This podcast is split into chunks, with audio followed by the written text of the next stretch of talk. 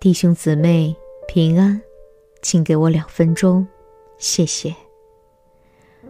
撒母耳记上三章十节说道：“耶和华又来站着，像前三次呼唤说：‘撒母耳啊，撒母耳！’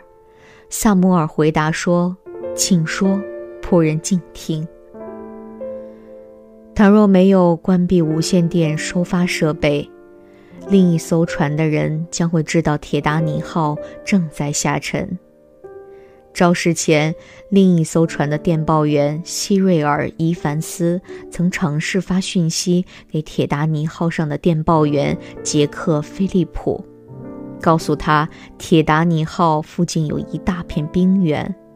但菲利普当时正忙于传送乘客的电报，便无理地要求伊凡斯别再打扰他。伊凡斯只好无奈地关闭无线电，熄灯就寝。十分钟后，铁达尼号撞向一座冰山，但所发出的求救信号竟无人应答，因为没有人听见。我们从撒母耳记上看到，当时以色列国陷入危机，因为祭司们腐败不堪，失去了属灵的眼睛和耳朵。那时，耶和华的言语稀少，不常有默示。但上帝并不放弃他的子民，他开始向在祭司家中长大的小男孩撒摩尔说话。撒摩尔的意思是上帝听见，是纪念上帝应允了他母亲的祷告。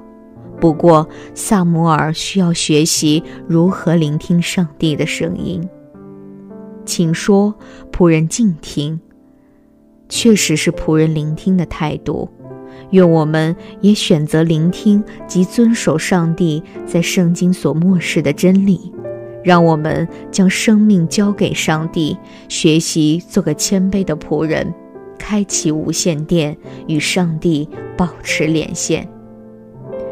我们一起来祷告：天父啊，感谢你乐意对我们说话，感谢你赐下圣经，让我们能够跟随并顺从你。请说，仆人静听。这样的祷告是奉主耶稣基督的名求，阿门。